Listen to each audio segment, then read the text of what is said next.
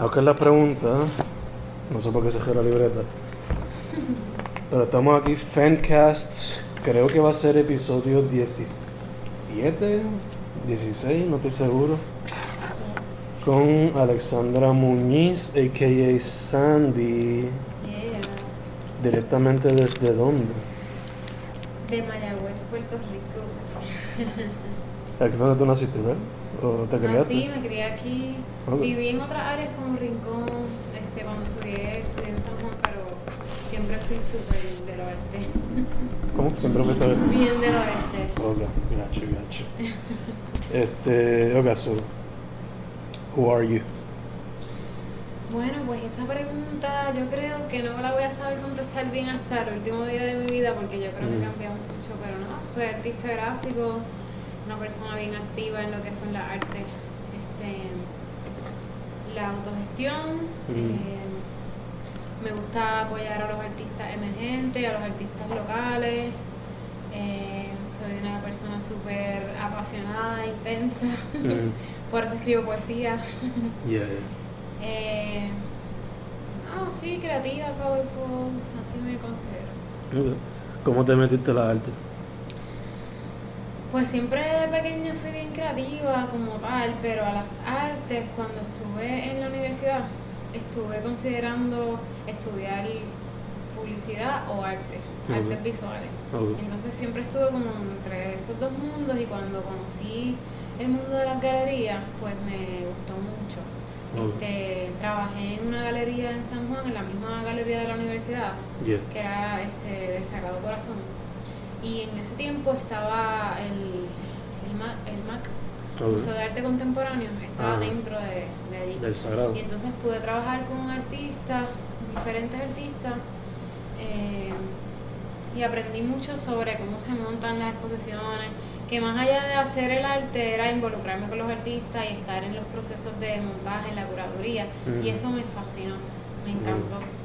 Este, pude estar con Marta Lagens, Eric Tavares, eh, estuve en una, una de esas exposiciones de circa, Mm. y como yo también vivía allí, Ujú. pues yo me amanecía con los artistas montando, me gustaba mucho eso. Eso era más el ambiente. Luego también trabajé en el Bio San Juan, una galería, y eso también me, me gustó mucho el ambiente. So, siempre estuve como, más que en la creación, que sí creé, pero más que la creación fue lo que es el ambiente del arte, Mm. de, del entender las piezas, conocer a los artistas, qué. Y más o menos por ahí fue que empecé. Involucrándose uno en esos ambientes, pues tú empiezas a sensibilizarte, a más o menos dirigirte hacia un estilo o que te gusta, por ejemplo la poesía, escuchando gente declamando en Río Piedras y eso, pero yo no me atreví a hacer mi propia Ok. declamación. ¿Pasa tiempo escribía solamente...? No, escribía desde chiquita, escribía desde la escuela, Pero no me atrevía nunca a declamar. Este, y mi poesía era súper distinta. Cada vez que pasa el tiempo tú puedes ver el... La evolución. Como que el, de- no evolución para mí es como, como el cambio, porque para mí como que no es que sea mejor, es porque es tan genuino que no me atrevería a decir que estaba como de evolución. Yo creo que era, que era diferente. Ok, ok, ok. So, en ese mismo tiempo entonces te metiste en lo visual, la poesía. Sí, pues estaba estudiando artes visuales mientras también trabajaba en la... En la galería. Exacto, en la galería. Pero cuando me gradué finalmente, no me gradué de artes visuales. Casi Mm. tengo un bachillerato en las dos, pero me gradué como tal de comunicación y entonces hice un menor en arte gráfico.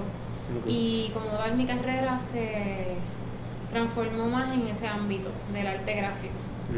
Y pues mi arte como tal, el arte visual que hago es este gráfico. Y me Ujú. refiero a gráfico con digital Ok, ok. que pues me brego con las computadoras. Entonces luego tuve como un pequeño, este, vamos a decir, yo le digo crisis existencial porque los artistas somos como casi, era que ser artista gráfico comercial y ser artista plástico es bien difícil porque la mentalidad es bien distinta y entonces tienes que pensar en el comercio, Ujú. en cómo hacer una imagen este comercial y eso a veces no va a la par con lo que un artista o un poeta siente, porque son gente bien sensible y nos gusta ver la vida de otro punto de, de vista. Entonces. La publicidad es como que no es lo que tú sientas, es lo que se necesita proyectar. Exacto. So, me he bandeado en ese mundo, pero después siempre saco el tiempo para poder hacer lo que me gusta. Por eso es que pues ahora Galería Betanza es como una oportunidad para mí, para yo estar en el ambiente más artístico, no tan comercial. Ok, ok. Y por, por mi cuenta pues sigo haciendo arte. Ok. ¿Cuándo fue que te lle- llegaste a meter a la música? A la música, pues más o menos en el 2008. Ok. porque cuando regreso de la universidad, este, comienzo a interesarme mucho por la bomba puertorriqueña y estaba surgiendo, como se estaba levantando, había una efervescencia de la bomba de pronto Mm. en el oeste y yo estaba precisamente ahí. Y Mm. entonces pues me metí a coger clases de bomba, me involucré con los grupos, luego estuve en la escuela de bomba mayagüezana y en uno de esos viajes que surgió un viaje, una oportunidad, un viaje para Nueva York y no teníamos dinero para costearlo. Entonces Jamie Pérez, que es la directora que fue del grupo de nosotros, este, dijo vamos a hacer un grupo que no puede ser del municipio porque no podemos cobrar, pero Ujú. podemos hacer un grupo independiente y con lo que recaudemos podemos viajar a, Nueva York, a esa parada puertorriqueña de ese año. Y entonces formamos a un Urbana. Y Oh. de ahí fue que empezó todo. Empecé a cantar y canté con ellos por ocho años. Y luego de ahí me quedé sin grupo, pero con muchas ganas de cantar. Y entonces Elisaura Vázquez me hizo un acercamiento para un grupo que se llama Bajo la Luna, que es el grupo que ahora mismo estoy. Este, incursionando. Que de eso me gustaría hablar en un interview aparte. Con, con todo, con todo lleno. Sí, Este, échate un poquito para aquí. Que a veces como que no se escucha tanto el. Este. Ajá. Me- ¿Hay algún otro medio que tú quieres explorar? Además de esos que ya tenemos ahí mencionados. medio, ¿te refieres a...? Artístico. Bueno, pues sí, me encantaría explorar el teatro. No lo conozco muy bien, solamente estoy como fanática, Mm. observadora. Este, admiro mucho el colectivo Vuelta Abajo y lo que están haciendo. Mm. Este, llegué a explorar un poquito de teatro hace unos cuantos años atrás con. Sandranía Rodríguez. Y mm, ella es una actriz puertorriqueña que estuvo mucho tiempo en Nueva York y entonces regresó a Puerto Rico y cuando llegó empezó a hacer pequeños este proyectos y me involucró y a mí me encantó. Mm. Pero pues las agendas de cada cual fueron tan distintas y de pronto todo se definió hacia otros lugares y pues dejé eso. Ujú. Pero ahora mismito me gustaría explorarlo. Teatro. Me gustaría explorar el teatro. Ok, cool, cool. Este. Te iba a preguntar porque yo creo que te había visto en el circo de la plaza, por lo menos como que ayudando. Que quizás esos son los primeros pasos a eso. Sí, no, con la comunidad yo me he involucrado de otra Ujú. forma. Este, por ejemplo, cuando las personas, eh, Eury y Zuli, que están en, en el taller Libertad, Ujú. me han llamado, me han, no me han llamado, me han invitado. Como Ujú. que hay un taller de movimiento, ven para que explores cómo es que se hace esto. También David este, Rinaldi, que es de Mayagüez Dance Project, Mm. me ha dicho, ven para que declames tu poesía en nuestros bailes. Y Yeah. entonces yo voy y lo declamo. Y ahí veo mucho sobre movimiento y todo eso, todo, todo eso es parte de, del performance. Sí, sí. Entonces también me han invitado a talleres de, eh, ¿cómo se dice? Bueno, olvidé el nombre, pero movimiento Mm. y danza contacto. Estuve en Oh. uno de esos talleres y me gustó muchísimo ese tipo de dinámica. Y pues hasta ahora esos son los primeros pasos pequeños que, que he podido como que experimentar. Teatro. Sí. Ok, cool, cool. Este, la pregunta que me dijiste que quizás te iba a tener problemas, lo de las inspiraciones e influencias. Bueno, lo que pasa es que me influencio, claro, de muchas personas y de... Pero como tal no tengo un... como que una sola persona o como que... me- o sea, me gusta mucho la literatura clásica, la poesía clásica, Mm. pero cuando yo voy a escribir, al momento de escribir, yo diría que mi influencia no, no es un artista par- per- eh, particular Mm. o un poeta particular. Es más bien, eh, me inspira los sonidos o la música. Mm. Este, yo quiero proyectar a veces un feeling, como un, unas sensaciones, Mm. y no necesariamente tiene una historia. O eh, lo que hago es que trato de, a veces busco sonidos. Mm. Eh, tengo un amigo peruano que eso fue hace mucho tiempo, ni siquiera recuerdo su nombre, o sea, no es mi amigo.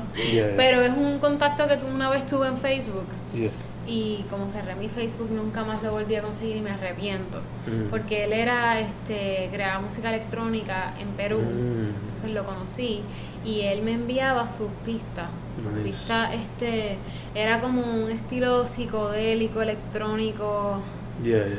Y entonces me la enviaba como para que yo le diera mi opinión y yo lo que hacía era que escribía poesía. Mi opinión era la poesía. Mm. Y entonces de ahí en adelante empecé a usar eso como inspiración. Empecé a buscar este música instrumental o música electrónica, dependiendo de lo que yo quiero. Y entonces más o menos ahí voy sacando, de acuerdo a los sonidos, las sensaciones y voy haciendo eso, Ok. como un cadáver exquisito. Lo mismo también se aplica cuando haces visuales o... Pues por el momento me, me considero que me falta un poco en, en la parte visual concretar un estilo. Pero como tal, eh, busco hacer lo mismo de las sensaciones. Eh, me voy por lo abstracto, me gustan mucho los colores, porque pueden denotar emociones, temperaturas, ese tipo de cosas. Este, so, no es como el tema a veces lo trabajo o des- lo descubro después de Yeah. haber hecho la pieza. En el proceso Sí. y eso. Gacho. So, asumo que entonces ese es más o menos tu proceso creativo también, right? Sí, con Yeah. casi todo yo soy más espontánea, como que Mm. me influenzo primero de lo que, lo que veo alrededor o si ya tengo una emoción particular, Mm. pues de ahí es que saco todo. Por ejemplo, estuve pasando por unos cambios en mi Mm. vida. Mm. Yo creo que mucha gente los pasa, pero vamos a poner que de María para acá ha sido bien intenso para mucha gente. Yeah. Mi vida ha cambiado bastante. Mm. Y pues las emociones que he sentido son, han sido bien fuertes. Y entonces yo lo que he hecho es que he transformado eso para inspirar en el arte. O sea, para usarlo de inspiración. Yeah, Y de ahí yo he creado poesía, he creado piezas, por ahí. Este. Pa, pa, pa, pa. ¿Cómo, que, ¿Cómo llegaste a tener la galería? A empezar, digo, brevemente, ¿verdad? Porque después lo vamos a discutir en otros Fencast. Ok. Pues la galería comenzó porque este, Ricky Hernández y Willo Cruz Mm. estaban explorando la posibilidad de eh, exponer arte en, en Café Betances Cien Sur. Mm. Y entonces eh, al lado del negocio había un espacio vacío y Mm. ese espacio vacío eh, de casualidad estaba accesible a la renta Mm. y pensamos que era una oportunidad de hacer, de, de invitar a la comunidad para exponer sin tener que necesariamente ser un negocio. Yeah. Y nada, básicamente empezó por el mismo artista Willo Cruz y luego, eh, o sea, hicimos un primer, una primera exposición como prueba a ver qué estaba pasando y vimos la reacción de la gente, vimos que era bien necesario Mm. y entonces el proyecto siguió como tal. Ok. Llevan ya tres años, ¿right? Ujú, Nice. ok. Es que esto pues más a fondo. después. Sí. Este, ¿Cómo tú dirías que tu trabajo reflexiona? ¿Es una reflexión tuya o de tus surroundings? Pues yo creo que de las dos. Ok. Yo creo que de las dos. Para mí, este, es una reflexión mía, pero es una reflexión, o sea, yo soy totalmente influenciada por mis surroundings, so es como que yo creo que es parte de todo. Ok, gotcha. Eh, ¿Qué piensas del estado de las artes en Puerto Rico? Y si puedes mencionar quizás más sobre el aspecto femenino. Pues a mí me alegra mucho lo que está pasando porque, o sea, creo que vamos en buen paso. Este, Mm. cada vez más hay más mujeres este, creando Mm. y me parece que está bien progresivo el ambiente. Eh, creo que tenemos miles de razones para, para expresar nuestras artes y lo vemos en el teatro, en la poesía, en, en la pintura, en, o sea, en sin número de disciplinas, pero más bien es que estamos como con mucha hambre de hablar y muchas cosas que, en general el arte, pero también sobre lo de las mujeres. Eh, el tema es bien, bien, o sea, ahora es mucho más fácil hablarlo porque hay más grupos de apoyo. Y entonces se nos hace bastante más, y todavía es difícil, ¿ves? Pero me refiero como que de, de unos cuantos años atrás, algunos temas hubieran sido tan difíciles de exponer, mm. tan rechazados y ahora tenemos una comunidad que nos apoya, que si tú quieres hablar de transgénero, si quieres hablar de feminismo, si quieres hablar y expresarlo a través de las artes, ya hay un público un poco más dispuesto y entonces como que veo que está creciendo muchísimo. Ok, nice, nice. Este, ¿Qué tú dirías que son los pros y los contras de ser independiente? Bueno, como artista, los pros es que no tienes un jefe que te diga lo que tienes que hacer y tú pues te inspiras y puedes producir a cualquier hora cuando tú quieras la cantidad de trabajo que quieras producir pero los cons si vas a vivir del arte es que es un poco difícil vivir del arte en esas condiciones. Este, para que para que sea tu arte reconocido y puedas generar una economía este tienes que tener un poco de disciplina este un día ganas un dinero y después pasas unos meses sin ganarte la misma cantidad. y entonces pues para vivir independiente pues un poquito pero no es imposible. Yo estuve siete años independiente y pude, pude con las cuentas, pude con las cosas. No fue tan fácil porque es un poco de ansiedad, te da un poco de ansiedad el tú generar dinero y luego pasan dos semanas, un mes que no generas lo mismo. Pero definitivamente puedo hablar de la comparación porque ahora mismo no estoy independiente, estoy en una agencia de publicidad y deseara un poco volver a, la independencia. Por ese hecho de, que un poco te cuadriculas cuando llegas a, la jornada de trabajo que es de 9 a 6. Pues un poco difícil y, eso mutila un poco el proceso de la creación, llegas cansado, eh, cuando quieres producir te tienes que obligar casi, es un poco más difícil. Que también quizá el artista independiente tiene que entender que como es algo tan difícil de llegar y quizás sobrevivir de eso, hay que entender que hay que hacer ese sacrificio de un 9 to 5 durante. Eso es algo que yo estoy enfrentando ahora cuando me gradúo. Sí, este, tienes que un poco ponerte la disciplina tú mismo, como que hacer tu propio horario, un schedule para poderte porque si te echas muy cómodo, realmente te vas a sentir cómodo, pero también va a haber un momento en que te vas a sentir ahogado de tu propio, de tu propio espacio. Tú necesitas crear una disciplina. Pero esa visión mm. llega con el tiempo. Mm. Luego de haberte haber visto cómo es mm. que se mueve, más o menos, este como cada cuánto tiempo genera. Después de un tiempo de observar, es que tú vas a ver ok, este es el tipo de disciplina, este es el tipo de horario que necesito. Y así más o menos. Sí, sí, que toma tiempo entonces. Este, ¿Cuál ha sido tu mejor o tu peor experiencia como artista independiente, por favor? bueno, casi todas son buenas porque uno siempre aprende de todo y he hecho, yo creo que de la lo mejor, yo no creo que tengo una mejor experiencia, pero sí puedo decir que hay algo súper bueno que me gusta de la experiencia. Es que mi, o sea, me siento que conozco muchísima gente en el ambiente del mm. arte. Eh, por ejemplo, en, el, en, la bomba estuve bien expuesta a la gente de la cultura. Mm. Entonces, en, en, esto de la galería, ahora estoy bien expuesta a la cultura del arte. Mm. Eh, el, el, hecho de conocer gente es lo mejor que yo he ganado en, como independiente. ¿Y cuál fue la otra pregunta? Y que es lo peor. Exacto, si hay alguna.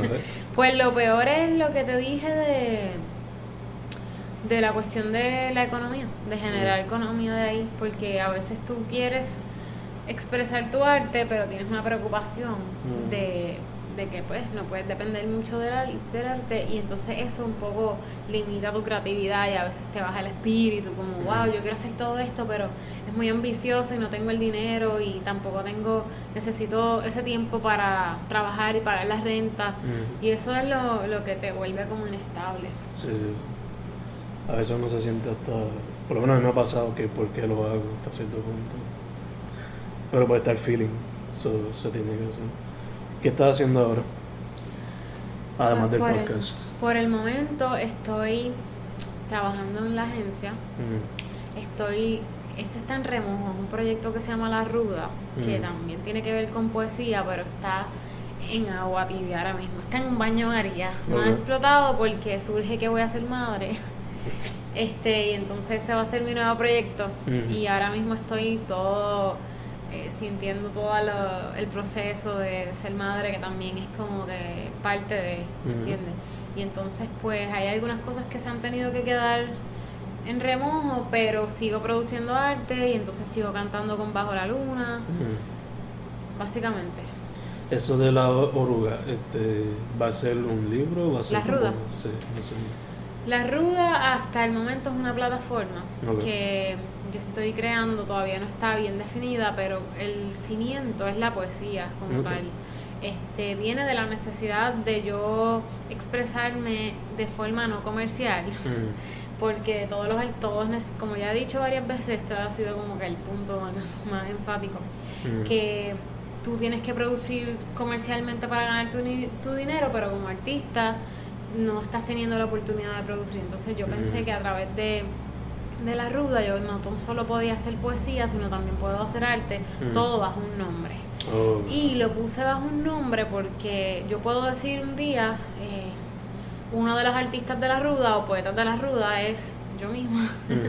Pero servir de plataforma para otros artistas en el futuro es como un barco, como, Yeah. mira Fer, montate en la ruda y entonces vamos a hacer un evento y, por ejemplo, otros otros artistas puedan escribir su poesía para la ruda, pero siempre quedando su nombre.